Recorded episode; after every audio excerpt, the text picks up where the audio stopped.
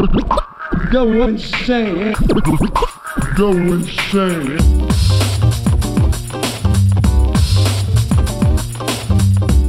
Bienvenidos a un nuevo episodio de Arpa y Copa. ¿Nos extrañaron?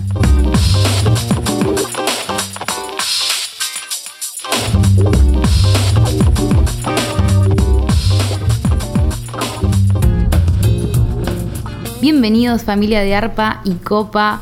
Ahora sí continuamos con este ciclo de podcast y queremos aprovechar para pedir disculpas porque estuvimos un buen tiempo ausentes, pero bueno, acá nos encontramos nuevamente, venimos con todo. Acá estamos de nuevo, acá estamos de nuevo. Uh.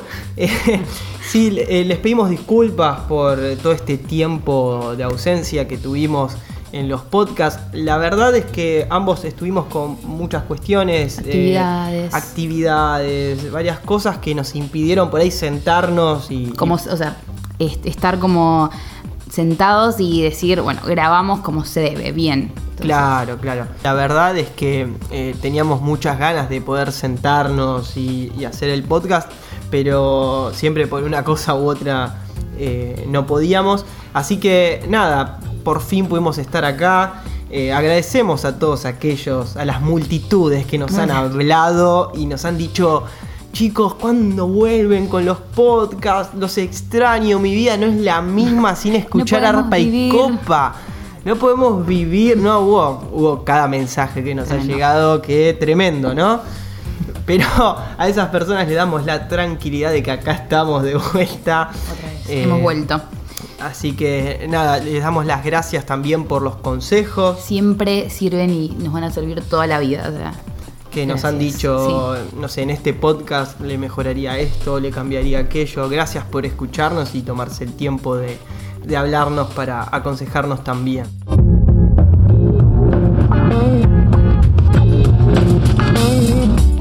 La fecha tenemos un episodio muy especial, ¿no? muy especial, está muy buena, así que eh, les recomiendo que si pueden anotar, o bueno, si no son de anotar, de, de poder prestar atención porque es muy clave este episodio que vamos a estar hablando. Claro, si sos de los que escucha podcast con los auriculares en la cama a las 12 de la noche por dormir, ¿no? Y, y estás ahí medio que en los sueños, medio que en la realidad, yo te diría que este episodio lo hagas en otro momento.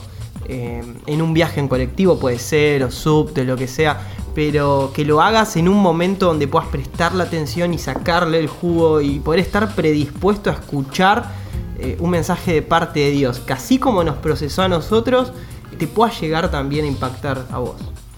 Bien, y para recordar, veníamos estudiando eh, acerca del monte de la transfiguración que se encuentra en Lucas 9 del 28 al 36.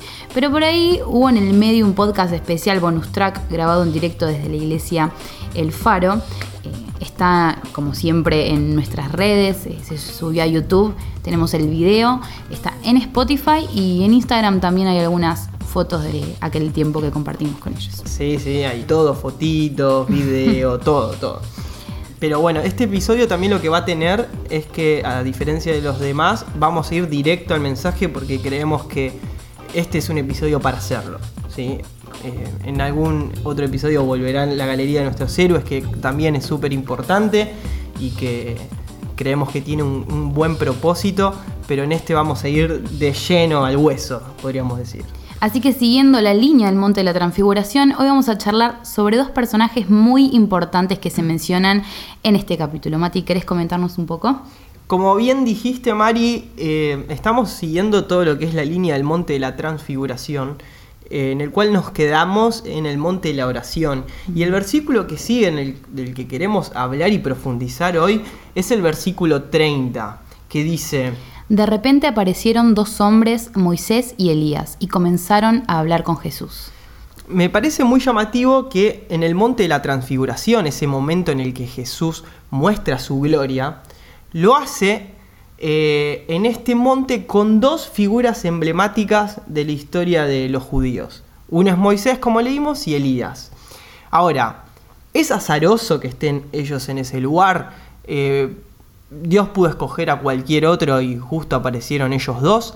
No. No Vamos a ver un poquito por qué es especial que ellos hayan aparecido en ese monte.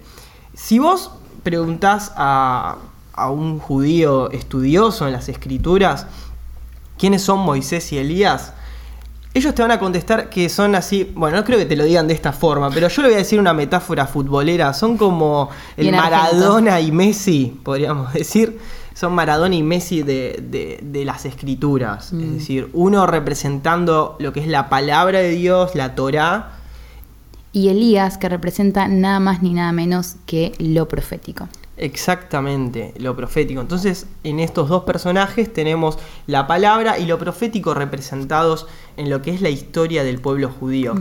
Por eso decimos que no es casualidad que aparezcan ellos dos, son los personajes icónicos de la historia del pueblo de Dios. Y de ellos también nosotros aprendimos un montón de historias. ¿Quién no sabe la historia de Moisés cruzando el Mar Rojo, Elías, Elías. haciendo caer fuego del cielo? Genio. Pero más allá de esas historias que hablan de la grandeza de Dios, ellos también dejan un legado y un simbolismo para nosotros como iglesia y para el pueblo de Dios. Pero primero vamos a hablar un poquito de por qué están ellos dos. Leyendo eh, la palabra me di cuenta de un detalle que me pareció revelador y es que en el momento en el que Jesús está mostrando su gloria a sus discípulos, aparecen estos dos personajes que fueron los que vieron la gloria de Dios en el Antiguo Testamento. Vos me podrás decir, no, Matías, hay varios que vieron la gloria de Dios, hay varios que tuvieron un encuentro con Dios, pero si bien eh, es cierto, hay varios que tuvieron visiones, encuentros con ángeles o distintos tipos de sueños incluso, como Jacob, pero quienes se encontraron con la gloria de Dios al punto de que no podían verlo, porque si no iban a morir, los únicos dos que tuvieron ese tipo de encuentro con la gloria de Dios fueron Moisés y Elías. Exactamente. Moisés, recordemos, en el monte Sinaí, cuando ruega a Dios ver su gloria, Dios le dice que no se la puede mostrar porque ningún ser humano puede estar frente a la gloria de Dios y permanecer vivo, y logra en esa negociación ver la espalda de Dios. Qué glorioso habrá Qué sido ese momento. En el caso de Elías, Elías huye de Jezabel y Dios lo manda a un monte. En ese monte, dice, como lo vimos en uno de los episodios, que hay un terremoto, hay un fuego, hay un viento recio, y Dios no estaba en nada de eso. Pero que de repente, que hay? Un silbo apacible. un silbo apacible. Y dice que en ese momento Elías sale tapándose la cara con el manto porque Dios estaba en ese lugar. Ahí vemos que son esos dos personajes los que se encontraron con la gloria de Dios. Vemos aparte un detalle interesantísimo y es que ambos lo hicieron en el mismo monte. En el monte Oreb o monte Sinaí. Es el mismo monte, tiene esos dos nombres. Pero Dios escoge ese mismo lugar para manifestar su gloria a ellos dos. Es decir, es el mismo punto geográfico en distintos lugares del tiempo en los cuales Dios muestra su gloria de distintas maneras. Ahí vemos también esta particularidad de, de por qué aparecen ellos dos, uno a cada costado de Jesús. Jesús quiere mostrarle su gloria para enamorar y hacer un episodio que va a marcar la vida de sus discípulos para siempre. Y a sus costados aparecen estos dos personajes que también en sus vidas tuvieron un encuentro con la gloria de Dios. ¿sí? Entonces acá vemos que su aparición no es casual. Pero vamos específicamente también a qué simbolizan ellos dos. Caso de Moisés. Moisés, como dijimos, representa eh, las escrituras. Y en cuanto a esto, vemos que Pablo a Timoteo le dice algo muy importante y es que toda la escritura es inspirada por Dios. ¿Qué es lo que quiere decir esto? Que la Biblia, esa que vos tenés en tu casa, esa que leía Timoteo, esa que eh, leyeron también los discípulos, bueno, toda la escritura, tanto el Antiguo como el Nuevo Testamento, nace en el corazón mismo de Dios. Es palabra de Dios atemporal, ¿sí? que, que así como les habló a la iglesia primitiva, a los patriarcas y a quien vos quieras o a quien vos hayas leído, así también nos habla a nosotros hoy. Toda la palabra está inspirada y nace del corazón de Dios. Por lo tanto, hay algo que, que resulta muy útil de saber y es que a partir de, que Jesús envía al Espíritu Santo, todos contamos con su ayuda a la hora de leer la Biblia. No es que estás vos solo con la palabra. Sí, algo que, que- escuchaba, que en realidad e- es, bíblico, ¿no? Esto de, y que lo implementé como en mi vida, que antes de, de poder leer un versículo bíblico o querer entender la palabra de Dios, siempre es pedirle al Espíritu Santo, dame eh, un espíritu de revelación y sabiduría, ¿no? La palabra es tan profunda eh, y que hay que bucear en ella y cuando buceamos nos encontramos con tesoros incalculables. Y es esto de la dependencia de Dios de decir, necesito eh, ese espíritu de, revelación y de, sabiduría para comprender esto espiritualmente y entendiéndolo. Exacto, así como oraba Pablo en Efesios, esto de tener un espíritu de revelación y sabiduría es muy importante, esto que dice Mari, de que cada vez que te enfrentes a las escrituras puedas hacerlo de esa manera, entendiendo que es espiritual, que es un libro espiritual, no es como cualquier otro libro que vos puedas leer, sino que está inspirado por el mismo Espíritu Santo que vos tenés y que con su ayuda puedes empezar a interpretar y hacer de, de esas palabras algo de tu vida, algo propio, ¿no? Pero siguiendo con esto, eh, hay una, un pasaje que me parece que es muy ilustrativo en cuanto a lo que tiene que ver con nuestra relación con la palabra de Dios. ¿sí? Está en 2 de Corintios capítulo 3 del 14 al 18 y quiero que lo leamos. Dice, Pero la mente de ellos se endureció y hasta el día de hoy cada vez que se lee el antiguo pacto, el mismo velo les cubre la mente para que no puedan entender la verdad. Este velo puede quitarse solamente al creer en Cristo. Efectivamente, incluso hoy en día, cuando leen los escritos de Moisés, tienen el corazón cubierto con ese velo y no comprenden. En cambio, cuando alguien se vuelve al Señor, el velo es quitado, pues el Señor es el Espíritu, y donde está el Espíritu del Señor, allí hay libertad. Así que todos nosotros, a quienes nos han sido quitado el velo, podemos ver y reflejar la gloria del Señor. El Señor, quien es el, el Espíritu, nos hace más y más parecidos a Él a medida que somos transformados a su gloriosa imagen. Pum. Este pasaje es demasiado eh, explícito, pero me parece que muchas veces, por usar versículos fuera de contexto, le perdemos la riqueza que tiene este pasaje. Porque muchas veces, creo que todos los que están escuchando este podcast alguna vez escucharon esta frase de donde está el Espíritu de Dios, allí hay libertad. Y es una realidad, totalmente de acuerdo con ella. Pero en el contexto en el que Pablo lo está hablando, se refiere a las escrituras, se refiere a que cuando el pueblo judío, que en ese momento había rechazado a Jesús, cada vez que se enfrentaba al antiguo pacto, dice Pablo que ellos tienen un velo que les impide ver en lo que están leyendo a Jesús. Hay una aclaración, algo que dice eh, Mariano Senewal, que a mí me, me- me resulta muy clave, es que la relación que vos tenés con Jesús es proporcional a la relación que vos tenés con la Biblia. Juan en, en el capítulo 1 de su Evangelio dice que el verbo era Dios. ¿no? Él llama a Jesús el verbo de Dios, la palabra que se hace carne. Es decir, que Jesús era la palabra, esa Biblia que vos tenés en tu casa, hecha ser humano. Entonces, cuando vos te relacionás con la Biblia, vos te estás relacionando con Jesús. ¿Qué pasaba con el pueblo judío al rechazar a Jesús? Su relación con la palabra era nula, tenían un velo, tenían un velo que les impedía ver en lo que estaban leyendo, Era, eran palabras muertas para ellos. En, en ese contexto es que Pablo dice, donde está el Espíritu del Señor, allí hay libertad. Donde está el Espíritu Santo, Él corre todo velo para que cuando te enfrentas a las Escrituras podés ver a Jesús a través de ella. Dice, ver y reflejar la gloria del Señor, que es lo que estamos hablando en el monte de la transfiguración. Jesús muestra su gloria y tiene a su lado a Moisés, esa parte de la palabra de Dios. Lo que también nos está diciendo con este episodio del monte de la transfiguración es, ¿quieren venir a ver mi gloria? ¿Quieren venir al monte a ver mi gloria? Mi gloria está en mi palabra. Yo les, les dejé la palabra de Dios para que a través de ella puedan conocerme y ver mi belleza. Ahora pasamos a lo que es lo que tipifica Elías, que es lo profético.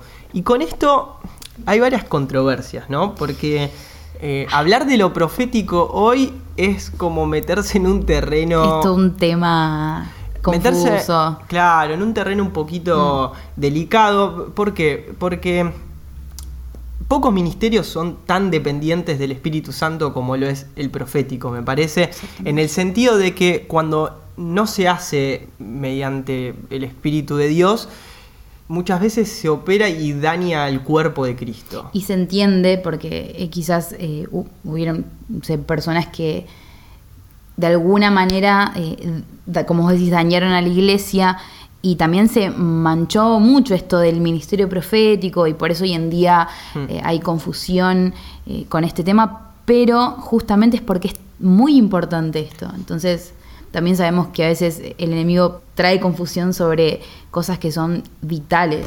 Exactamente, creemos que es vital este ministerio en la iglesia y que por eso también hay tanta controversia y tanto ataque sobre este ministerio. Por eso, más allá del ministerio, que es otra cosa y no nos vamos a meter, pero sí queremos ir a lo profético porque nos parece que en este episodio del Monte de la Transfiguración, como dijimos, estaba Moisés por un lado, pero también estaba Elías, estaba la palabra de Dios, pero también al lado de Jesús estaba lo profético para manifestar su gloria. Y en ese sentido creemos que es muy importante hablar de este tema. ¿Por qué decimos que es controversial? Porque cuando se toca lo profético, generalmente creemos que lo profético solamente es Hablar de cosas futuras. Claro, de decirle a Marianela, veo en vos que de acá en cinco años Dios me dice que vas a hacer tal y tal cosa, que si bien Que también. es parte de lo profético, eh, tener ese tipo de palabras del corazón de Dios que nos dan dirección, que nos dicen hacia dónde nos quiere llevar o cuál es el propósito. Eh, lo profético abarca mucho más y la esencia de lo profético no es precisamente esa.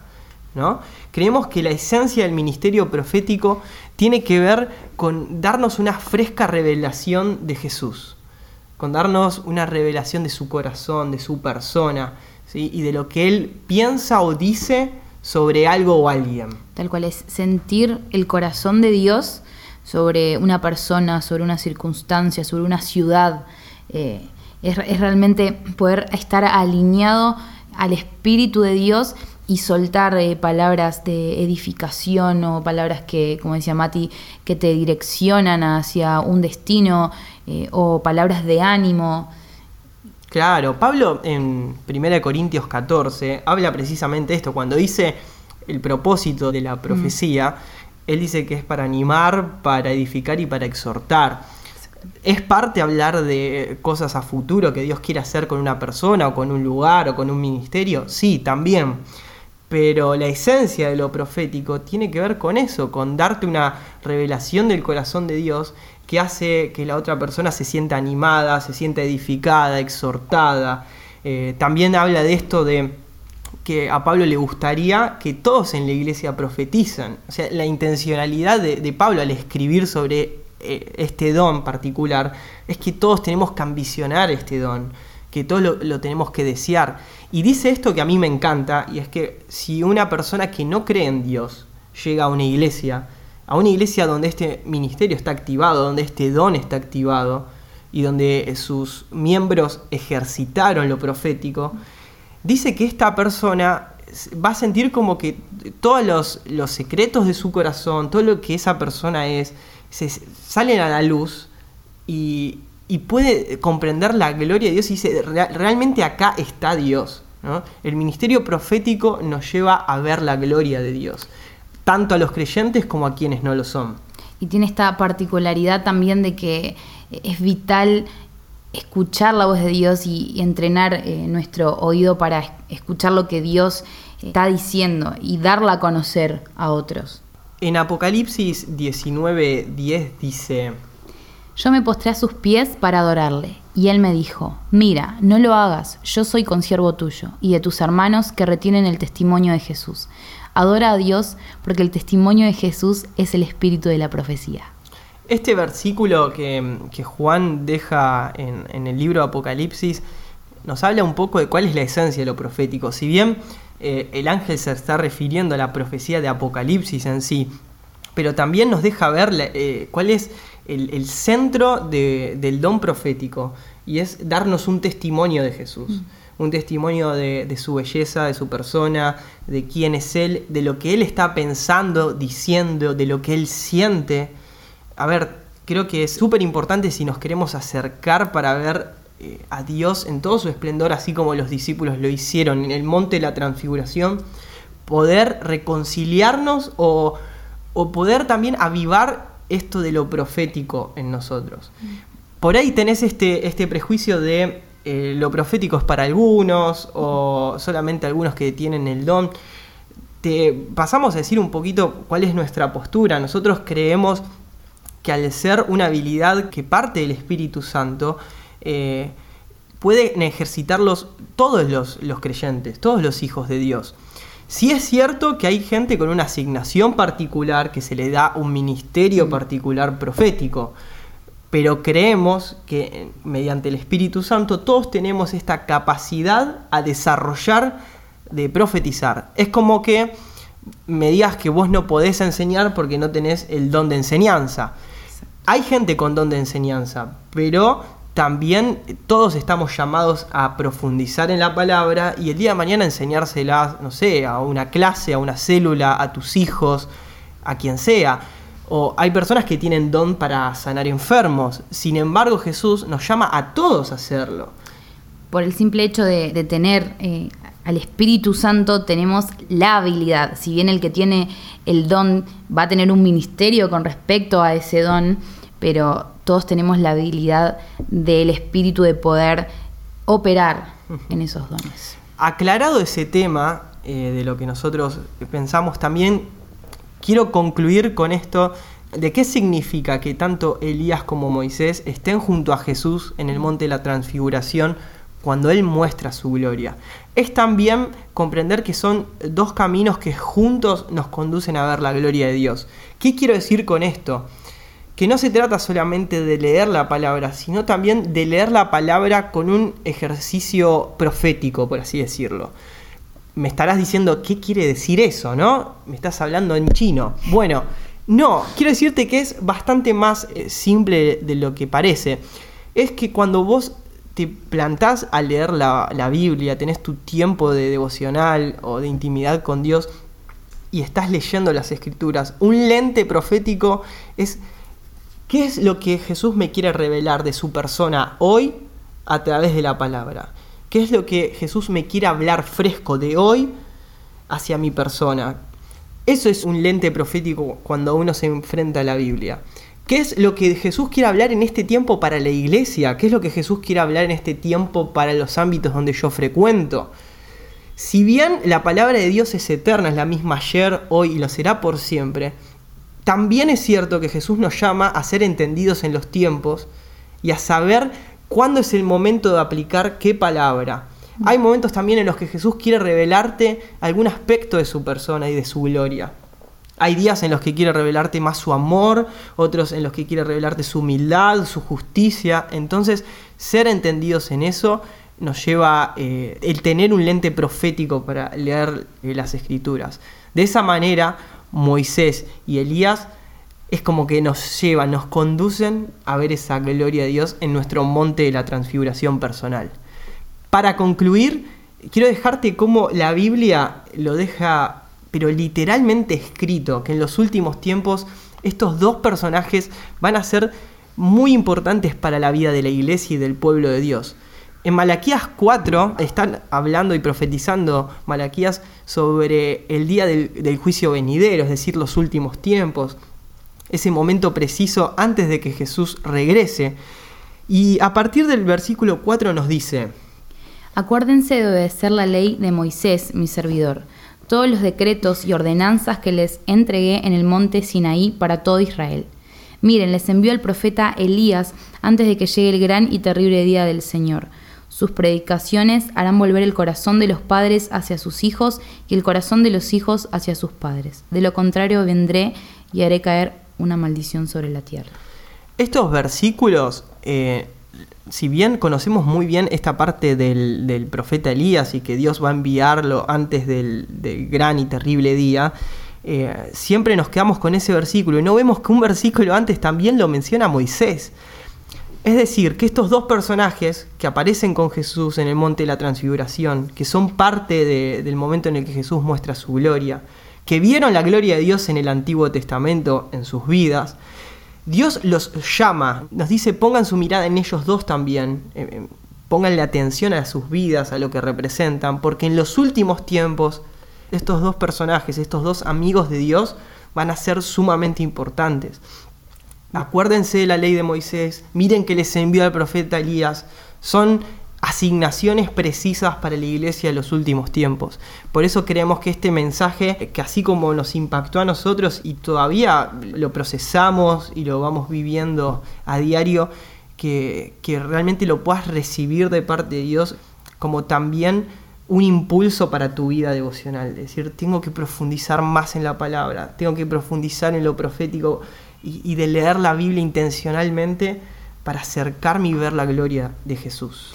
Sí, exactamente, y, y, no pensar, no, esto es muy utópico, esto no es para mí, porque, o sea, está disponible para todos los que buscan su corazón, para todos los hambrientos que están dispuestos a profundizar en el corazón de Dios, porque eso es eh, la profecía, ¿no? Poder escuchar lo que hay en su corazón. Así que te animamos a que, a que puedas profundizar también en esto y que no lo veas así como algo lejano, algo utópico. No, por favor, por favor. Si todavía nosotros igual estamos en esto, estamos caminando y vamos a hacerlo toda la vida, pero qué bueno es poder hacerlo juntos y en familia, ¿sí?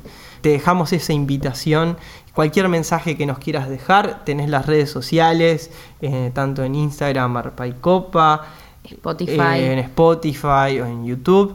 Eh, nos puedes buscar, así que te dejamos esto también para que si quieres comunicarte con nosotros, estamos disponibles. Así que familia, muchas gracias por escucharnos y por tomarse el tiempo de compartir con nosotros. Chau. Chau. Go insane. Go insane.